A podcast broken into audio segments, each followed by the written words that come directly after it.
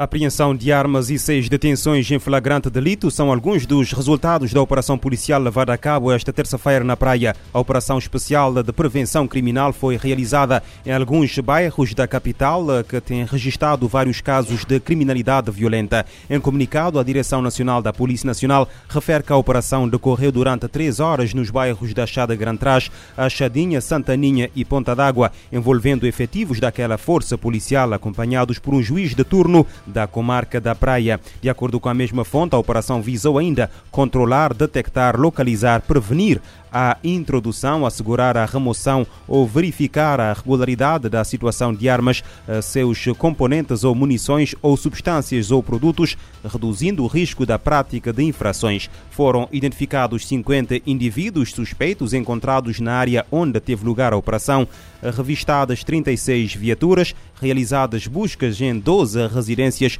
devidamente autorizadas pelas autoridades judiciárias competentes e concretizadas seis detenções em flagrante delito. Os efetivos da Polícia Nacional apreenderam ainda armas de fogo e quase duas dezenas de armas brancas, além de droga e equipamentos alegadamente utilizados na prática criminal. O Procurador-Geral da República alertou eh, no dia 30 de março último para o elevado número de crimes, sobretudo na praia, e admitiu que as operações especiais de prevenção criminal são importantes neste contexto, apesar das eh, aparentes dificuldades na sua operacionalização. Ainda na cidade capital, um professor de 45 anos foi detido por ordem do Ministério Público, indiciado de sete crimes de agressão sexual agravada. Em comunicado divulgado ontem, a Procuradoria-Geral da República explica que a detenção do professor do ensino básico foi concretizada fora de flagrante delito na cidade da Praia. O suspeito ficou a aguardar o desenrolar da investigação com a apresentação periódica às autoridades e proibição de contato com as alegadas vítimas. Segundo a PGR, o caso encontra-se em investigação, pelo que não são adiantados mais pormenores. Recorda-se que os crimes sexuais contra menores de 16 anos voltaram a aumentar em Cabo Verde em 2021, mais, mais 23% face ao ano anterior, com uma média de um caso reportado a, a cada três dias. No mesmo comunicado divulgado ontem, a Procuradoria-Geral da República refere que na comarca da Praia foram ainda feitas outras duas detenções no mesmo âmbito. Um homem de 37 anos foi detido, indiciado por três crimes de exibicionismo e três crimes de abuso sexual de crianças na forma tentada. Outro indivíduo de 35 anos também foi detido, suspeito de um crime de agressão sexual na sua forma tentada. Em Portugal, o suspeito da morte uh, de um jovem cabo-verdiano durante festejos do título de campeão uh, nacional do Futebol Clube do Porto na madrugada de domingo ficou esta terça-feira em prisão preventiva. O suspeito de 19 anos, detido na noite de segunda-feira pela Polícia Judiciária, foi presente na eh, tarde de terça-feira a primeiro interrogatório judicial no Tribunal de Instrução Criminal do Porto. A saída do tribunal, em declarações aos jornalistas, Poliana Rodrigues Rodrigues, advogado do arguido, confirmou a aplicação da medida de equação de prisão preventiva. De acordo com informações avançadas anteriormente pela polícia, a morte de Igor Silva, cabo-verdiano de 26 anos, durante os festejos do título de campeão do Futebol Clube do Porto, junto ao estádio do Dragão, eh, deveu-se a questões pessoais entre a vítima e o agressor.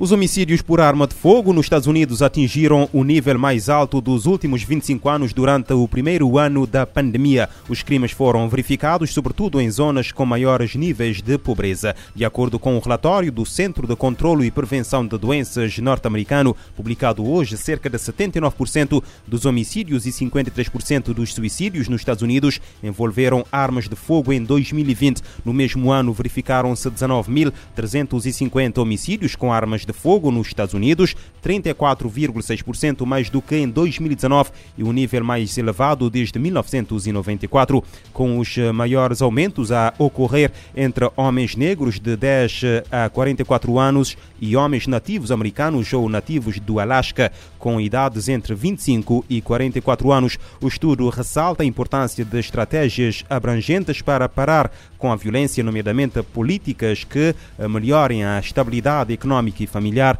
como subsídios para creches e assistência habitacional e programas comunitários.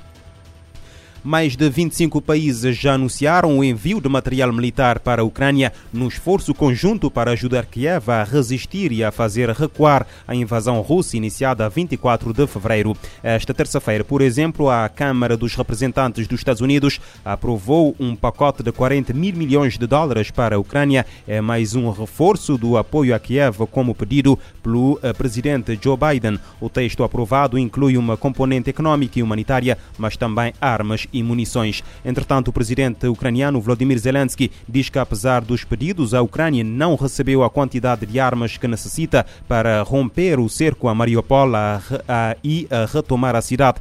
Zelensky falava ontem por videoconferência aos deputados do Parlamento de Malta. O líder da Ucrânia diz que os defensores vão prosseguir a resistência na fábrica da Azovstal. Zelensky adianta que cidades e outras eh, povoações ucranianas foram atingidas por 2.250 eh, mísseis nos dois meses e meio de invasão. O líder de Kiev também diz que o bloqueio russo dos portos, uh, dos portos no Mar Negro e Mar de Azov estão a impedir a exportação de cereais e outros, que irá originar uma crise no mercado de alimentação à escala global.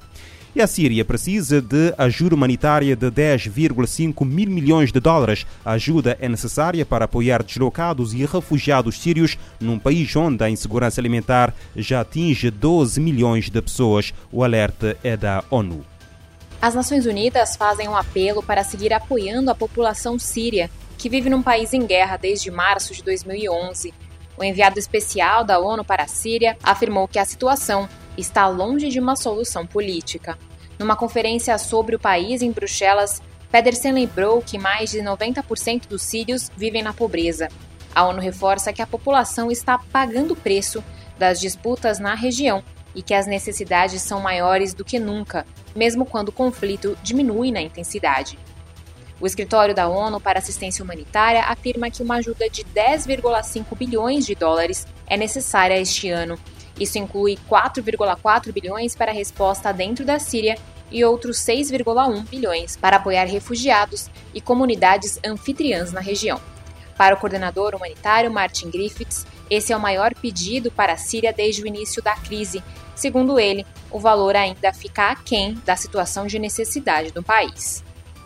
Além de financiamento, ele reforçou que é necessário acesso aos locais mais afetados, o coordenador humanitário disse que as operações atingiram uma média de 7,3 milhões de pessoas por mês no ano passado, o que representa apenas metade dos necessitados.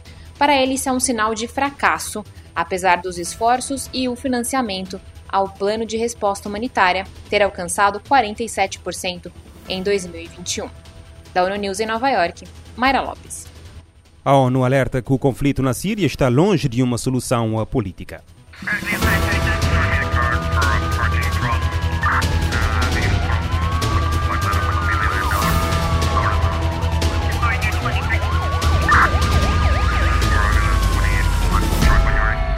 Este programa está disponível em formato podcast no Spotify e em radiomorabeza.cv.